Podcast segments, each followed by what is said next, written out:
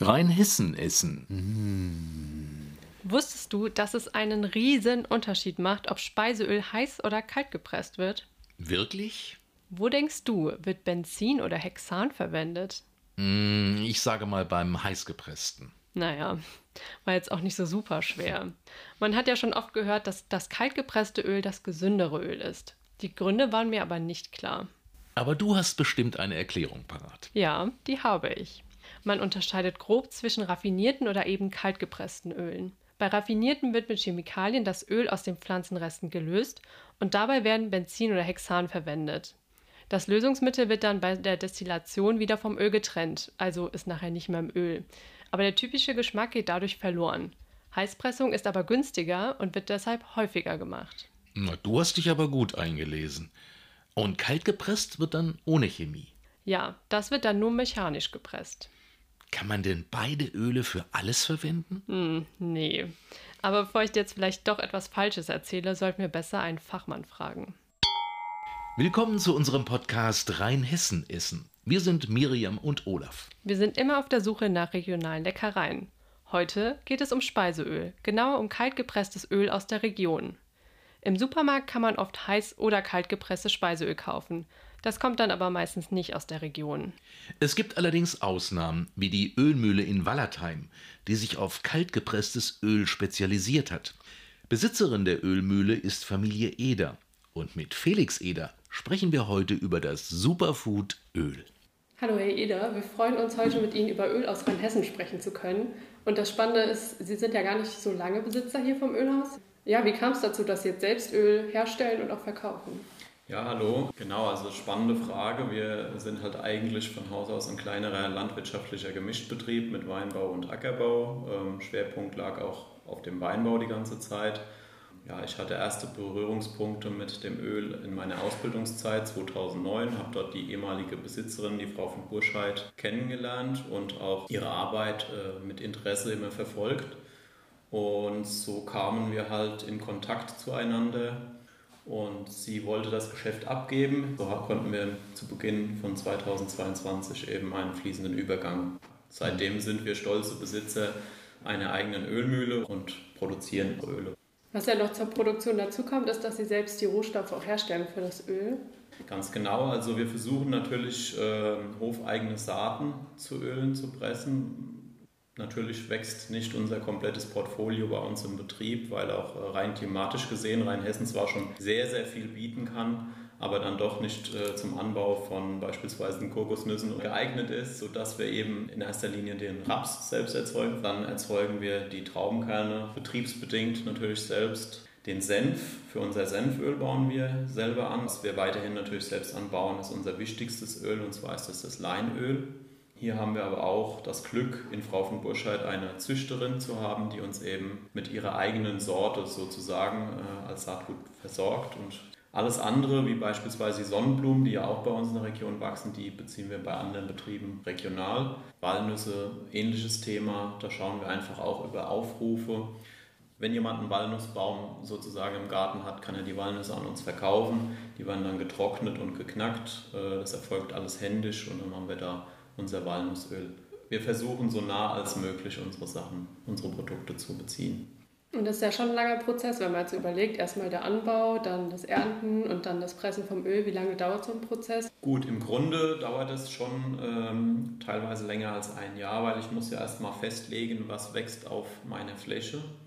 Ähm, ich kann auch nicht jedes Jahr dasselbe anbauen. Das heißt also, ich muss mich an eine Fruchtfolge halten, um die Bodenfruchtbarkeit zu erhalten und äh, einen Krankheitsdruck in den Kulturen möglichst gering zu halten. Das heißt also beispielsweise, wenn wir jetzt beim Lein bleiben, so kann ich nur alle sechs Jahre auf das gleiche Flurstück, auf den gleichen Acker Lein anbauen, weil Lein eine Leinmüdigkeit hervorruft. Das heißt, wenn ich das immer wieder anbauen würde, würde irgendwann kein Ertrag mehr oder nur noch ein sehr, sehr geringer Ertrag entstehen sodass ich mich nach der Ernte hinsetzen muss und mir Gedanken machen muss, wo wächst mein Lein im nächsten Jahr. Muss dann meinen Boden daraufhin vorbereiten. Äh, Im Grunde genommen etwas mehr als ein Jahr von der Entscheidung, wo baue ich meine Kultur an, bis hier ist die Flasche mit dem frischen Öl. Leinöl ist der Hauptanteil. Warum ist das so? Leinöl ist natürlich als eines der gesündesten Pflanzenöle natürlich ein sehr, sehr wertvolles Öl. Und deswegen hat die Frau von Burscheid in diese Kerbe eben besonders reingeschlagen und die anderen Öle eben stetig mitentwickelt, aber das Leinöl war eben sozusagen ihr Kind durch die eigene Sortenzucht. Und ähm, dadurch sind die Stammkunden, die wir eben haben, auch auf das Leinöl mehr oder minder fixiert. Ja, natürlich haben wir viele andere tolle Öle auch noch, aber es ist einfach das verkaufsstärkste Öl, ganz klar. Aber auch eines der hochpreisigsten, oder? Ähm, da muss man tatsächlich sagen, es gibt viel, viel hochpreisigere Öl als das Leinöl. Es hängt mit dem Ölgehalt der Kultur zusammen. Also wenn ich jetzt zum Beispiel ein Traubenkernöl nehme, da ist, liegt der, der Literpreis ein Vielfaches höher wie beim Leinöl, einfach weil der Ölgehalt des, des, des Traubenkerns oder die, die Ausbeute von Traubenkernen relativ gering ist. Und ähm, deswegen ordnet sich so ein Leinöl irgendwo zwischen einem, einem günstigen, sage ich jetzt mal, Rapsöl ein, wenn man jetzt einen Literpreis äh, betrachtet, und ähm, ja, nach oben hin sind natürlich dann auch Spezialöle, wie jetzt zum Beispiel das Traubenkernöl oder auch ein Walnussöl deutlich teurer. Wenn man jetzt so ein klassischer Supermarktöl-Einkäufer ist und jetzt mhm. noch nicht so viel Plan von so kaltgepressten Ölen hat, was ist denn so ein gutes Einsteigeröl, was vielleicht auch so ein Allrounder ist? Ganz genau. Also das ist eine sehr, sehr spannende Frage. Da ist es tatsächlich so, es hängt einfach von den Kochgewohnheiten ab. Jemand, der natürlich alles, was er zu sich nimmt, durch die Pfanne zieht, also sozusagen ein, ein Brutzler ist, ja, da bleibt eigentlich nur unser Bratöl übrig, das aber natürlich äh, unser Sortiment nach unten hin ergänzt. Das heißt also, das ist ein Einstiegsöl für jemanden, der sagt, ich will einfach mal gucken, ob es anders schmeckt als vielleicht das äh, von meinem Discounter um die Ecke, wenn ich da meinen Pfannkuchen drin brate oder was auch immer und halt ähm, jemand, der gerne kalte Speisen, also Salate zubereitet, da, da ist er bei uns halt genau richtig. Da ist für uns zum Beispiel ein sehr, sehr interessantes Öl das Senföl. Nicht mit erst einem Tuben- oder Glas-Senf vergleichbarer Geschmack, aber so, so eine pikante Nuance von einer Schärfe mitbringt. Das ist also da für kalte Speisen sehr, sehr interessant, um mal einzusteigen und zu sagen, okay, ich probiere das jetzt mal. Es ist halt ein komplett anderer Geschmack und ich glaube auch, das ist was, was Leute dazu verleitet, bei uns auch mal über ihren Öltellerrand zu schauen und mal was anderes zu nehmen. Bratöl, da kann ich jetzt viel drunter ja, vorstellen. Genau. Also ich würde jetzt sagen, Bratöl ist für mich so Bratfett, irgendwie nehme ich Biskin oder genau, irgendwas ja. und äh, das haue ich in die Pfanne. Wie sieht bei Ihnen das Bratöl aus? Also das, das ist ähm, auch was, was meine Frau und ich äh, so ein bisschen eingeführt haben. Und zwar, Frau von Burscheid hatte immer ihr Kokosfett als Bratöl, Bratfettersatz. Äh, Kokosfett ist auch ein sehr gesundes Fett, um eben hoch erhitzen zu können, ohne dass Transfettsäuren oder sonstige schädliche äh, Bestandteile entstehen. Kokos bringt aber halt einen Kokosgeschmack mit sich. Wenn ich jetzt mal von unserer privaten Küche spreche, ungeeignet für Schweine oder Rindfleisch irgendwo anzubraten, ähm, weil uns da der Kokosgeschmack einfach stört. Es gibt durchaus Kunden, die mögen das. Wo wir es ganz gerne nehmen, ist eben das äh, Geflügel, der Geflügelbereich. Und das fanden wir einfach unbefriedigend, dass wir kein Allround-Öl haben, wo man neben dem Herd stehen haben kann und einfach dann einen Schluck in die Pfanne gibt und los geht's. Da waren wir relativ lang auf der Suche. Es gibt sogenannte Hollrapssorten, Holly-Rapssorten, das ist eine, eine Schweizer die Schweizer haben es, man sagt ja, schön erfunden. Das will ich jetzt nicht behaupten. Ob es die Schweizer erfunden haben, weiß ich natürlich nicht, aber die viele Sorten kommen tatsächlich aus der Schweiz. Das ist wie Rollrasen, so ähnlich? Ja, ein ganz anderes Metier, aber äh, mhm. es schlägt vielleicht in dieselbe Kerbe. Irgendeiner kam halt mal auf die Idee, ähm, da was zu ändern. Und äh, in der Schweiz habe ich mal nachgelesen, war es halt so, dass die, die Schweizer Bevölkerung gerne sich selbst mit Fetten und Ölen versorgen wollte, irgendwann vor geraumer Zeit, und demnach eben diese Sortenzüchtung stattfand. Und äh, das ist eigentlich das ganze Geheimnis. Im Grunde genommen handelt es sich auch um ein kaltgepresstes Öl, das aber halt züchterisch so bearbeitet wurde im Vorfeld, dass es eben zum Braten geeignet ist. Der Unterschied ist mir noch nicht so ganz klar. Sie haben äh, diese chemischen, also Industrieöle, die hergestellt werden, und Sie haben Ihre kaltgepressten. Also Sag, also, ich sage es mal ganz laienhaft, also wenn ich das so verstehe, ja. kaltgepresst heißt, ich ähm, habe jetzt eine Presse, da fülle ich die Samen ein und die Presse presst mir diese Samen aus und dann kommt das Öl raus. Ganz, ganz genau. Das ist dann also das Naturöl, was da rauskommt. Ganz genau, ja. Und das andere ist auch nicht weniger Naturöl. Also man darf das nicht, äh, man darf nicht sagen, das ist alles chemisch, das ist alles schlecht, sondern es geht vielmehr um die Art der Gewinnung. Also Sie haben es richtig beschrieben. Wir gewinnen unser Öl eben rein mechanisch. Das heißt also, wir haben eine Schneckenpresse, wir pressen nach dem Schneckenpressverfahren. Es gibt auch noch Stempelpressen und verschiedenste Art und Weisen, um eben mit Drücken oder mechanischer Reibung Öl aus den Saaten zu ziehen. Problem an dieser ganzen Geschichte ist, dass es relativ zeitaufwendig ist, weil die Pflanze gibt es so freiwillig gar nicht mal so gerne her, ihr Öl. Ist ja deren Energie für dann, wenn sie jetzt sich wieder selbst aussehen würde, eben ihre Nachkommen groß zu ziehen oder bis sie eben mal mit Wurzeln dahin kommen, wo man eben dann sich selbst ernähren kann. Als Pflanze laienhaft jetzt mal beschrieben. Und bei den raffinierten Ölen ist es tatsächlich so, die Ausbeute ist höher. Deswegen nimmt die Pflanzenölindustrie eben das Verfahren her, weil sie so zum einen mechanisch, aber auch dann natürlich mit verschiedenen Lösungsmitteln und, und Hitzeeinwirkungen mehr Öl aus der Saat herausbekommt. Und das ist eigentlich der Unterschied. Ja? Und durch dieses Raffinieren, Raffinieren heißt ja also irgendwo Hitze kommt ins Spiel, leidet der Ölgeschmack oder die Farbe des Öls eben und deswegen wirken auch diese in großen Mengen raffinierte Öle deutlich blasser und sind vom Geschmack her auch weniger intensiv bis manchmal sogar relativ geschmacklos oder, oder ein bisschen undefinierbar vom Geschmack. Aber es gibt natürlich auch durchaus Leute, die genau das mögen, weil die wollen eben keinen Geschmack vom Öl haben, sondern die wollen das Öl eben nur, dass es nicht in der Pfanne anbrennt oder was auch immer. Ja? Also deswegen schließt sich wieder der Kreis zum Kundenstamm oder zu, zu den Interessenten, die bei uns ihre Öle beziehen. Die wollen ja genau einen Geschmack noch mit reinbringen. Ja? Also wenn Sie jetzt ein Walnussöl nehmen, dann sollte es eigentlich wirklich so schmecken, wie wenn Sie jetzt eine Nuss knacken und dieses, den Inhalt essen. Es muss eigentlich dieser Geschmack drin sein, sonst stimmt was mit diesem Öl nicht. Sie haben es ja schon angesprochen mit den verschiedenen Farben beim Öl, dass man mhm. die ja beim Kaltgepressen ganz gut sieht. Also mhm. Was die Zuhörer nicht sehen können, ist, dass wir zum Beispiel so was Rötliches haben und dass auch so verschiedene Nuancen zu erkennen sind. Genau. Und ich glaube, wir können auch mal probieren, oder? Gerne, ja. Das ist, glaube ich, der richtige Zeitpunkt, weil wir jetzt gerade das ganz, angesprochen haben. Ganz genau, sehr gerne. Wir haben da ein kleines bisschen was vorbereitet. Das tut mir jetzt wirklich auch leid für Sie am anderen Ende der, der Leitung, dass Sie jetzt. Nee, ich, ich nicht, kann mich so platzieren, dass ich das mitprobieren kann. Das ist überhaupt kein Problem. Okay, gut. Wir können ja das, den Teller mal ganz kurz hochnehmen hier. Unsere Zuhörer müssen dann halt äh, separat probieren. Die können das in, bei Ihnen direkt probieren. Genau, ja. Okay. Ähm, wir haben hier verschiedenste Gelbtöne. Gelb ist ein sehr häufig vorkommender Farbton bei den kaltgepressten Ölen. Wir haben hierbei ja auch ähm, etwas bisschen blasseres vor uns. Das ist zum Beispiel das Walnussöl, das ist nicht ganz so intensiv gelb. Aber auch was äh, richtig farbintensives in Form von Kürbiskernöl, das dürfte jeder eigentlich auch kennen. Das hat so diesen grün, fast schon ins braun-schwarz gehende, diese sehr intensive Farbe. Gibt auch ganz eklige Flecken, ne? Genau, also das ist auch sehr, sehr schwierig, äh, immer wieder sauber zu machen, wenn man mit Kürbiskernen mhm. gearbeitet hat. Interessanter Farbstoff da drin eigentlich, ja da kenne ich mich nicht näher aus, sonst äh, wäre vielleicht was für, für die Färberindustrie oder was. Aber natürlich haben wir hier auch noch ein, ein Raps-Chili-Öl stehen. Das würde ich aber empfehlen, irgendwo vor dem Kürbiskernöl und nach den anderen Ölen zu probieren, weil eben die Schärfe schon ja einem dann ein bisschen den Geschmack auch nachhaltiger beeinflussen kann. Ähm, das leichteste, haben Sie schon gesagt, ist das das Walnussöl? Sollte man damit beginnen? Also Walnussöl ist ein sehr, sehr intensives Öl. Es ist aber auch, äh, Sie können damit gerne beginnen. Es ist halt, es schmeckt so, wie wenn Sie in eine Walnuss reinbeißen. Und das ist halt das Interessante daran.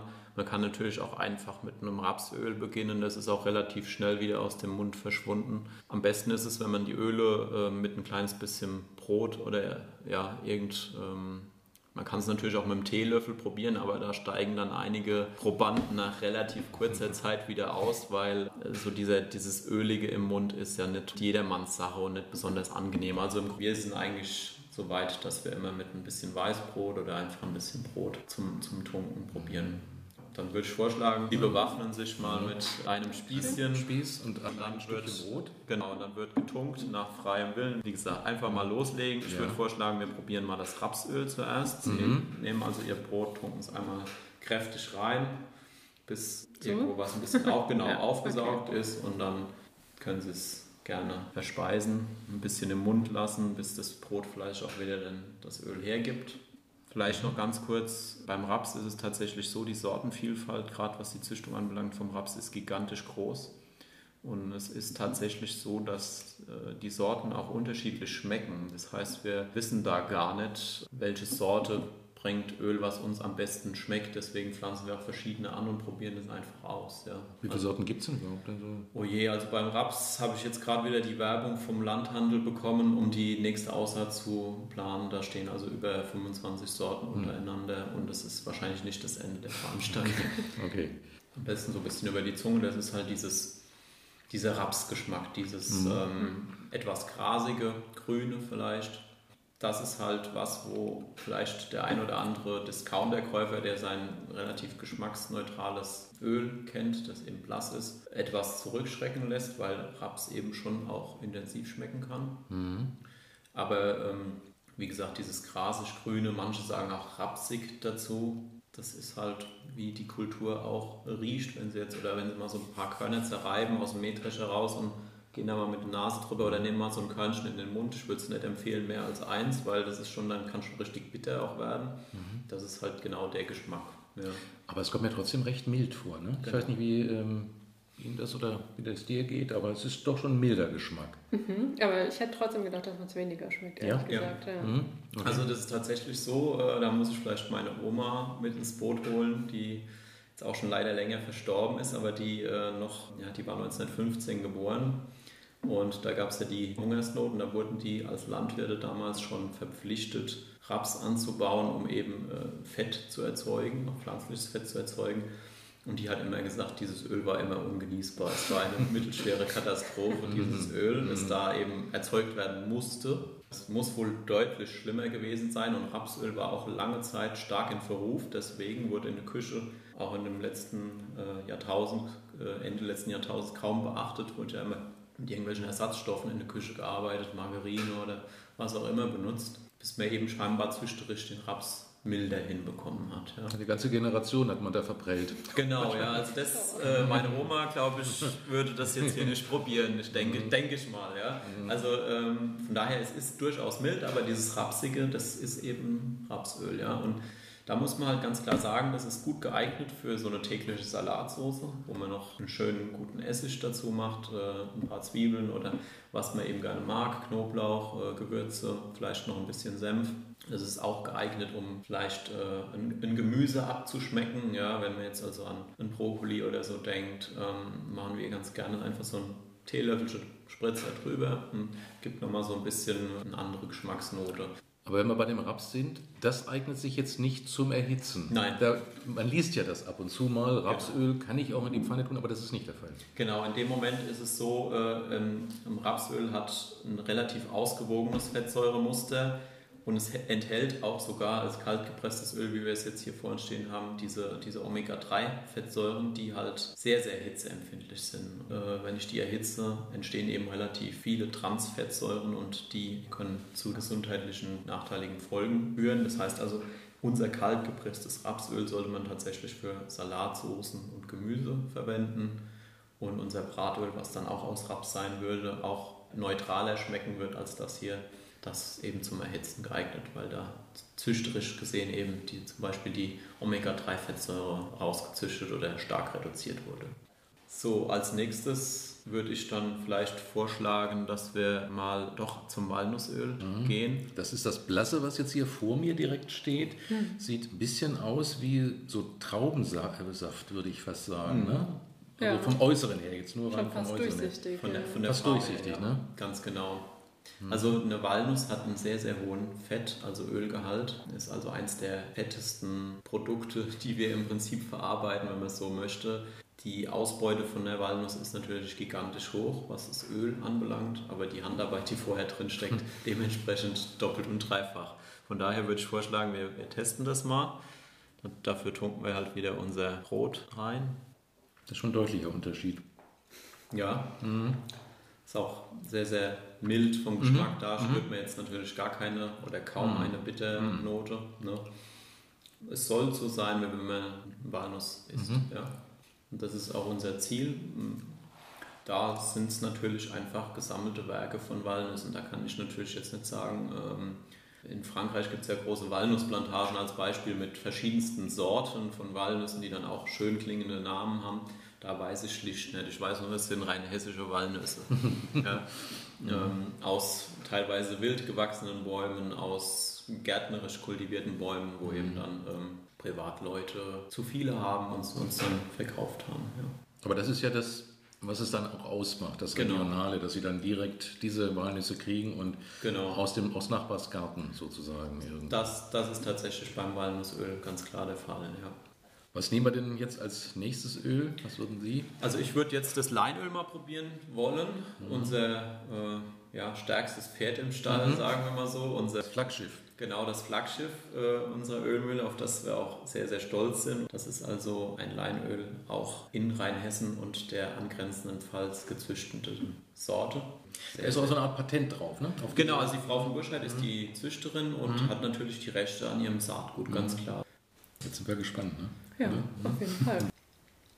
Das ist schon es ist verrückt, wie die so ganz anders schmecken, die Öle, oder? Ganz also, anders, ja. Hm. Eigentlich ja. sind die ja nur so farblich ein bisschen anders und man denkt so, ja, ist ja, ja, trotzdem noch ein Öl, aber wenn man das so, sich so konzentriert, dann merkt man mal, wie unterschiedlich die eigentlich sind. Also früher die immer so, Öl ist Öl, ne? aber das ist jetzt schon ein Unterschied, ja, das stimmt. Also das Leinöl ist halt schon so ein, so ein Mittelalter-Ding auch gewesen zum Teil. Ähm, schon eine sehr, sehr, sehr, sehr alte Kulturpflanze, das Lein auch Flachs, was übrigens dasselbe ist. Also Flachs ist gleich Lein, wenn man es so möchte. Und äh, es gibt ja in vielen, äh, nicht nur in Rheinhessen, aber in vielen Ortschaften auch die, die Flachsgasse, die Flachsstraße. Früher war das ja ein Bestandteil der täglichen Kleidung, die die Menschen Textil. getragen haben, ganz ja. klar. Und das, ähm, früher hat man ja auch diese Mehrnutzungspflanze, wenn man es so will, auch schon intensiv genutzt. Äh, also auch die Kapseln nicht weggeworfen, sondern zum Teil natürlich sein Saatgut fürs nächste Jahr wieder gewonnen aber auch Öle draus gewinnen können. Die Öle waren dann natürlich weitaus bitterer wie das hier. Äh, man sagt dem Leinöl auch einen leicht fischigen Geschmack nach. Das haben wir ja hier gar nicht. Wir haben vorhin schon gesagt, das Rapsöl, für was man das verwenden kann. Ja. Leinöl, wofür ist das ein Salat? Also im Prinzip ist Leinöl ja, äh, ja ein Gesundheitsprodukt, wenn man so will. Also es ist ein Nahrungsergänzungsmittel. Man kann es morgens zum Müsli mit dazu machen, man kann es mit dem Quark zusammen essen. Man kann es natürlich, wenn man möchte, auch in die Salatsauce geben. Im Grunde genommen kann man fast alles außer das Erhitzen damit tun. Aber im Idealfall ist es halt tatsächlich so, dass man seine tägliche Dosis eben in Form von einem Esslöffel oder irgendeinem Maß, das einem eben passt, von der Menge her zu sich nimmt. Ja im Grunde genommen auch fast schon zum Allround-Öl geworden, aber es ist tatsächlich so, dass wir damit auch eine gute Salatsauce machen können. Manchmal sogar geschmacklich eine schönere Salatsauce wie mit einem Rapsöl hinbekommen, eine andere Geschmack auch wieder reinbekommen.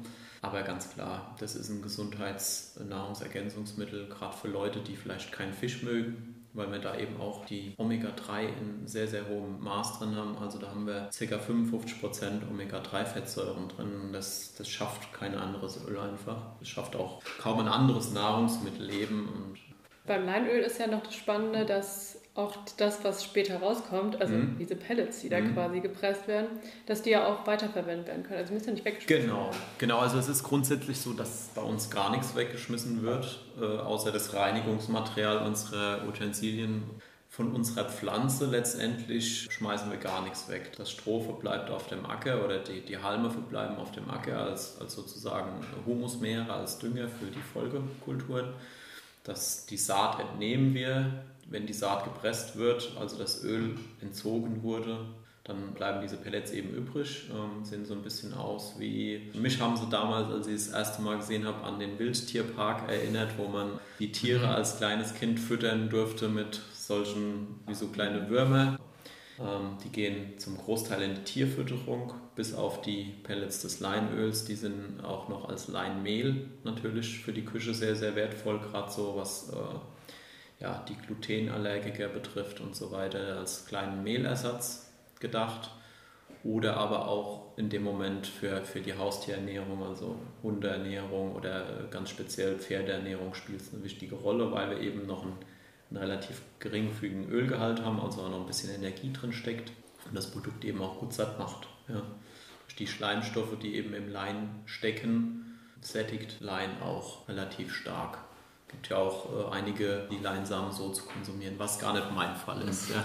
Aber so neuhochdeutsch wäre das ein Superfood, ne? So. Genau, also sozusagen könnte man sagen, es ist also ein Superfood aus Rheinhessen. Mhm. Ja, ganz Okay. klar. Die drei Sorten sind ein bisschen milderer. Jetzt kommen wir den Sprung. Jetzt kommt der Sprung. Jetzt würde ich sagen, jetzt probieren wir als erstes mal das Senföl.